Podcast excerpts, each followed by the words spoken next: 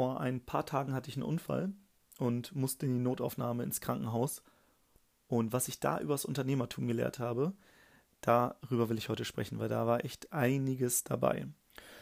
Erstmal herzlich willkommen zum Freiheitsunternehmer Podcast. Mein Name ist Timo Eckert und jetzt fragst du dich vielleicht, Timo, wie bist du in der Notaufnahme gelandet? Es war so, ich spiele Hockey und einer aus meiner Mannschaft hat gesagt, ey, meine alte Mannschaft aus Mannheim, also ich selbst spiele in Hamburg, aber meine alte Mannschaft aus Mannheim, die spielen bei der deutschen Meisterschaft und die haben ein paar Corona-Fälle und die brauchen irgendwie Unterstützung. Kannst du da nicht aushelfen?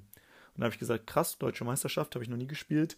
Ähm, da mache ich mal mit. Also die einzige Voraussetzung war, man muss Ü30 sein. Das heißt, das war die Ü30 ähm, deutsche Meisterschaft. Ich bin ja jetzt 31, deswegen durfte ich da schon mitspielen, war aber tatsächlich einer der jüngsten und habe gegen ehemalige Olympiasieger gespielt, deutsche Meister und so weiter. Man hat gemerkt, obwohl der eine oder andere ein bisschen älter war, die hatten alles ziemlich drauf, immer noch.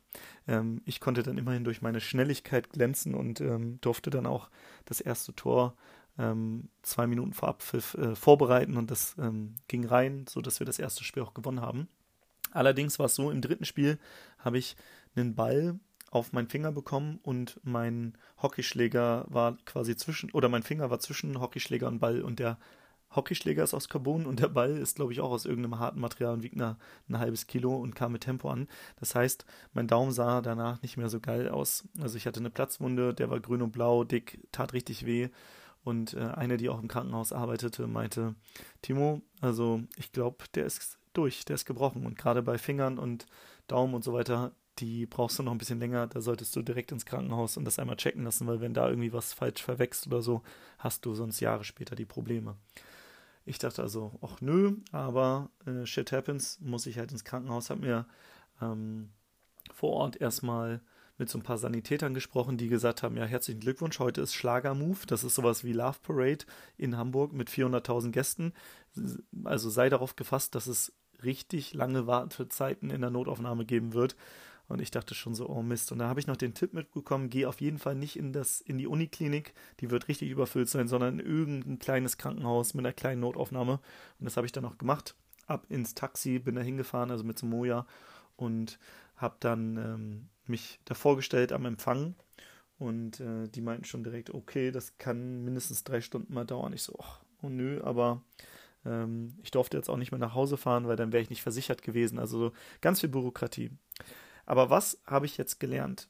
Mein Hauptlearning aus dieser ganzen Sache, die du auch fürs Unternehmertum mitnehmen kannst, nehme ich einmal vorweg. Und warum das mein Hauptlearning ist, darauf gehe ich gleich ein. Und zwar, mein Hauptlearning ist, hast du kein System, hast du ein Problem. Ich wiederhole es nochmal, hast du kein System, hast du ein Problem. Warum dieser Satz? Unternehmertum heißt letztendlich, du hast ein System, was unabhängig von dir funktioniert. Und auch dieses System, Krankenhaus, Notfälle, muss unabhängig von Menschen oder von menschlicher Expertise funktionieren. Also zumindest so aufgebaut sein, dass wenn mal einer ausfällt, dass es trotzdem noch funktioniert. Und was ich gemerkt habe, es gibt wirklich so eine Art Schritt-für-Schritt-Anleitung, was wann passiert da im Krankenhaus. Ich bin also erstmal am Empfang reingekommen. Normalerweise kommen entweder die Leute natürlich nicht mit dem Taxi, sondern entweder direkt mit dem Krankenwagen oder halt so wie ich, der dachte, ja gut, es ist Wochenende, ich muss jetzt irgendwo mal meinen Finger röntgen lassen, ähm, halt zu Fuß oder mit dem Taxi. Und dann wird man im Empfang erstmal ähm, ja, entgegengenommen und du bekommst ein paar Fragen gestellt, sodass sie relativ schnell einstufen können, wie wichtig bist du gerade in dieser Prio-Stufe, weil sie natürlich jeden Notfall priorisieren. Jemand, der mit einem Herzinfarkt reinkommt, der wird natürlich sofort behandelt. Und äh, wenn jemand jetzt kommt wie ich mit einem Daumen, ja gut, im Worst Case habe ich was mit dem Daumen, aber es ist jetzt nicht lebensbedrohlich. Von daher, so ein gebrochener Daumen, das tut halt weh, aber ist jetzt nicht so wichtig wie ein Herzinfarkt. Das heißt, am Anfang wird erstmal priorisiert und deine Daten werden entgegengenommen, wenn du hast, deine Krankenversicherungskarte und so weiter, dein Name und so weiter. Das heißt, du wirst erstmal eingestuft. Dann wirst du ins Wartezimmer geschickt, wenn du halt nicht in der Prio-Stufe direkt weit oben bist, sondern halt so wie ich eher weiter unten.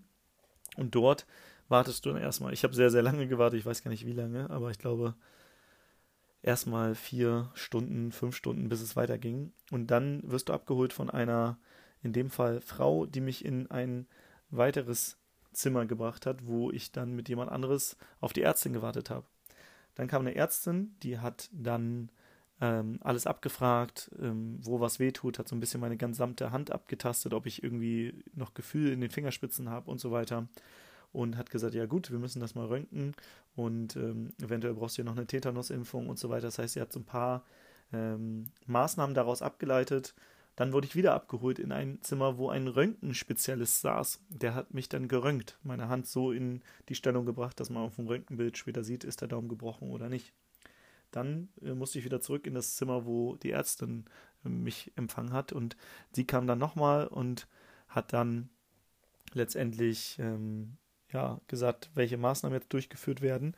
Dann kam wieder wer anderes nach einer gewissen Zeit und hat mir ähm, diesen Daumen so verpackt, dass der quasi sichergestellt ist. Also mit, ich habe so eine Aluschiene bekommen, dass ich auch nachts beim Schlafen den nicht mehr so richtig gebrauchen, gebrauche und mich nicht noch weiter verletze.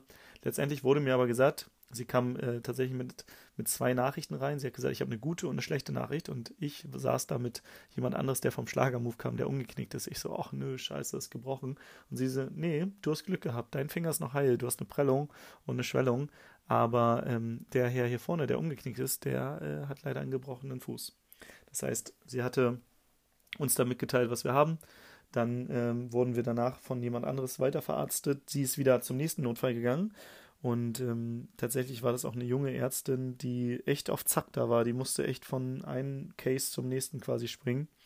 Und ja, dann wurden wir ähm, gut eingepackt. Nebenbei kam noch eine Reinigungskraft vorbei, die dann alles geputzt hat. Ähm, und äh, wie gesagt, dann habe ich so eine Art Verband bekommen, einen, einen, einen Aluschiene und so weiter. Und zum Schluss musste ich dann auch nochmal warten auf einen Arztbrief. Das heißt, sie musste auch noch so einen Brief schreiben, was ich jetzt genau da habe, falls ich irgendwie weiter behandelt werden muss bei wem anderes. Warum habe ich das erzählt, jetzt erzählt? Weil was mir aufgefallen ist, es gibt eine ganz klare Abfolge. Du wirst empfangen es wird qualifiziert. Was hast du überhaupt? In welcher Prio-Stufe wirst du eingestuft und so weiter. Dann wirst du ins Wartezimmer geschickt. Das heißt, du wirst dann eingeholt, wenn die gerade Zeit haben und nicht, wenn es dir gerade passt. Es gab da auch einen Mann, der sich sehr aufgeregt hat dazu, vielleicht gleich nochmal ein bisschen was. Dann kommt irgendwann die Ärztin, also die Expertin, die dann feststellt, was hast du, welche Maßnahmen müssen jetzt abgeleitet werden. Dann schickt die Ärztin dich weiter zu Spezialisten, wie diesem Röntgen-Experten zum Beispiel, der dann geröntgt hat. Dann kommst du wieder zu der Expertin. Dann wird dir irgendwann äh, die Diagnose bereitgestellt dann die Maßnahmen, die dann abgeleitet werden, hier, das wird ruhig gestellt, hier bekommst du einen Verband, eine Tetanusimpfung und so weiter. Dann ähm, in diesem ganzen System, das muss ja auch am Laufen gehalten werden, das heißt, es muss sauber sein. Die Putzfrau kam auch vorbei. Und nachdem die Reinigungskraft da war, habe ich dann nochmal gewartet auf diesen Arztbrief, den sie aber auch mir nicht sofort gebracht hat, hat sondern sie musste erst die anderen Notfälle ähm, ja, wieder behandeln. Das heißt, ich war in Summe über sechs Stunden, ich glaube zwischen sechs und sieben Stunden in diesem System und ich musste mich dem System anpassen und nicht das System mir.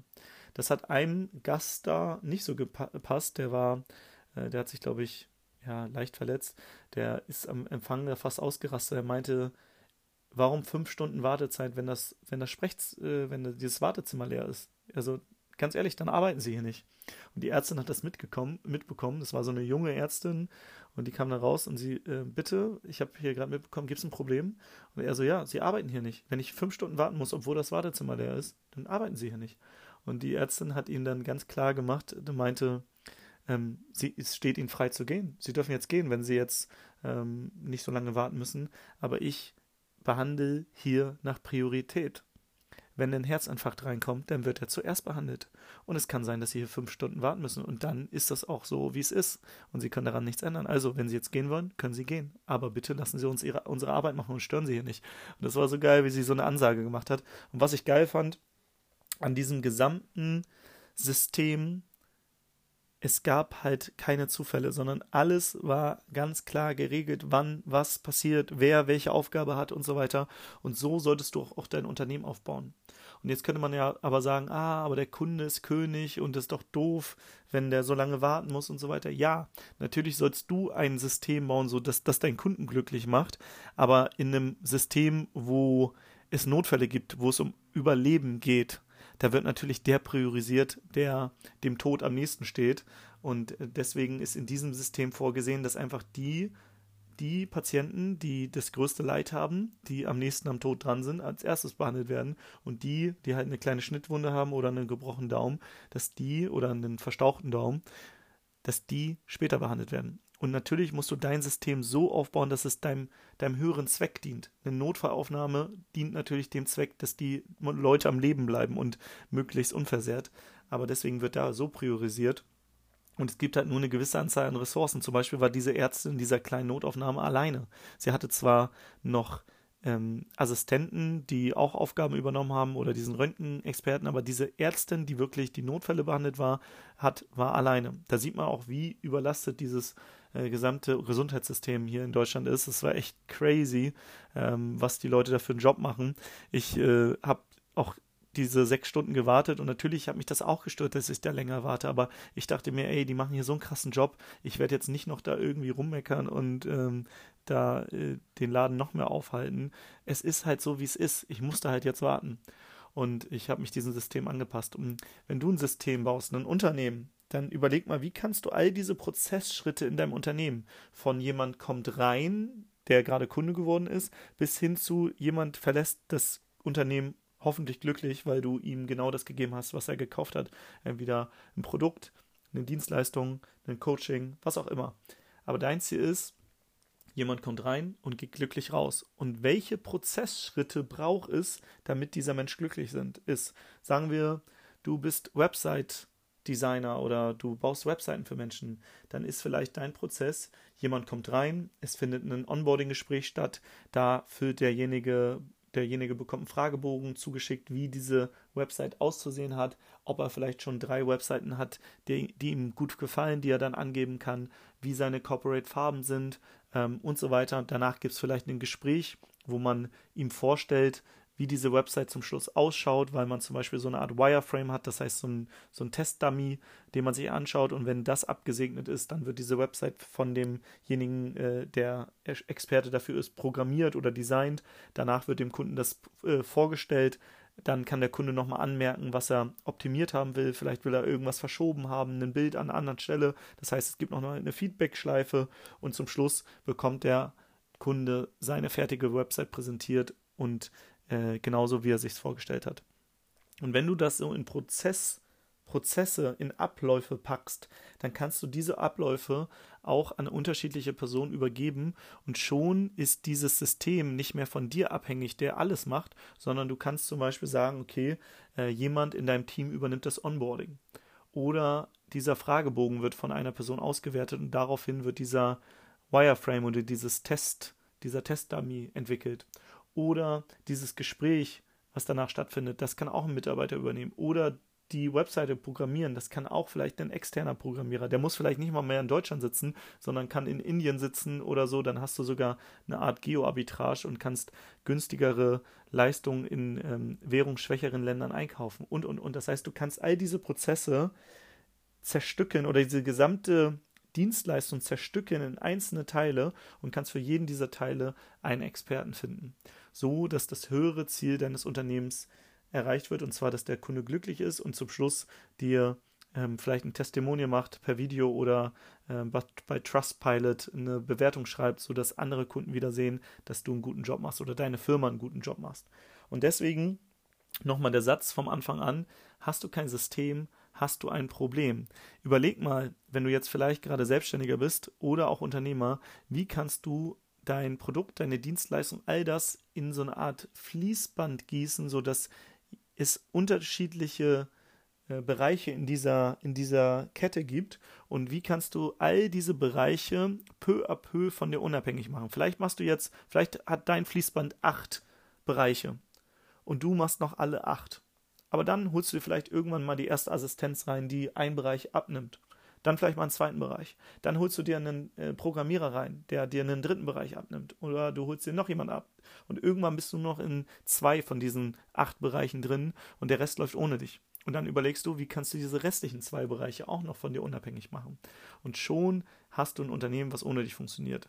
Und jetzt überlegst du, ja gut, ich will jetzt mein Unternehmen zum Wachsen bringen, ich brauche vielleicht mehr Anfragen. Das heißt, du baust ein neues System, wie du automatisiert Anfragen bekommst. Entweder indem du zum Beispiel Suchmaschinenoptimierung machst, wo permanent Leute über Google dich finden. Oder du hast jemanden, der Facebook-Werbung für dich schaltet, sodass permanent Leute auf deine Website kommen, die sich für ein Beratungsgespräch interessieren. Das heißt, du baust jetzt peu à peu für jeden dieser Bereiche ähm, wieder neue Systeme auf und diese Systeme funktionieren ohne dich. Deswegen, wenn du ein Unternehmen, ein Unternehmen aufbauen willst, wo du frei bist, ein Freiheitsunternehmen, wir sind ja hier beim Freiheitsunternehmer Podcast, dann denke dein Unternehmen in Abläufen und Prozessen. Zerstücke mal dein Unternehmen in Abläufe. Ich nutze dafür auch ein Tool. Wenn du wissen willst, wie das funktioniert, das ist kostenlos, dann äh, schick mir gern mal äh, bei Instagram einfach Hashtag Flowchart Tool. Dann würde ich dir einfach mal einen Link zu diesem Tool zuschicken. Ist wie gesagt kostenlos. Damit kann man so Prozessdiagramme bauen. Ich nutze das ganz viel. Ähm, wenn du es äh, so suchen willst, kannst du es auch einfach mal, kannst du mal, ich glaube, es heißt draw.io oder so kannst du mal eingeben und suchen. Wenn du es nicht findest, wie gesagt, einfach mal mir bei Instagram Hashtag Flowchart schicken ähm, und vielleicht nochmal kurz eine Nachricht, dann weiß ich, was du meinst. Dann schicke ich dir einfach mal dieses Tool zu. Ist kostenlos, kann man super geil diese Abläufe designen und wir nutzen das ganz viel. Ich habe das auch gerade heut, heute mit einer im Coaching gemacht, dass ähm, sie mal ihre gesamte Firma in so einen Flowchart packen musste und dann einmal die übergeordnete Firma und dann aber auch jeden Teilbereich. Zum Beispiel das Onboarding musste sie mir dann auch nochmal in einem Flowchart präsentieren und so bekommt einfach man, so bekommst du selbst Klarheit für dein Unternehmen aber auch wenn du dann irgendwann Prozesse abgibst, kannst du einfach dieses Flowchart jemand anderes zeigen und sagst, ey, guck mal, so schaut's aus. Schritt 1 ist das, Schritt 2 das, Schritt 3 das, Schritt 4 das. Von 4 gibt es zwei Optionen, einmal zu Schritt 4a und zu Schritt 4b und von da geht es so weiter. Also du hast quasi so Abzweigungen und wenn jetzt der Mitarbeiter Detail, Detailfragen hat, dann hat er aber ein Gesamtbild und kann sagen, ah, okay, dieser Schritt 4, den habe ich noch nicht ganz verstanden. Kannst du mir da nochmal ein bisschen Input geben und dann kannst du in die Details gehen. Aber so das Übergeordnete, deine übergeordnete Firma muss einfach in Prozessen ja, strukturiert sein und gerade ab einem gewissen Bereich, es gibt ja so fünf unternehmerische Bedürfnisse, ähm, ich werde dazu auch nochmal eine Folge machen und gerade ab Level 3 sind gerade diese Strukturen, Prozesse super wichtig. Am Anfang sind es noch andere Dinge, aber ja, zu diesem Thema, das würde jetzt hier diesen Rahmen dieser Folge springen, mache ich einfach nochmal eine extra Folge. Von daher, hast du kein System, hast du ein Problem, denke in Prozessen, Strukturen, Abläufen und versuch mal deine Firma in einem Flowchart abzubilden, sodass du ein System hast, was du auch an andere Menschen übergeben kannst.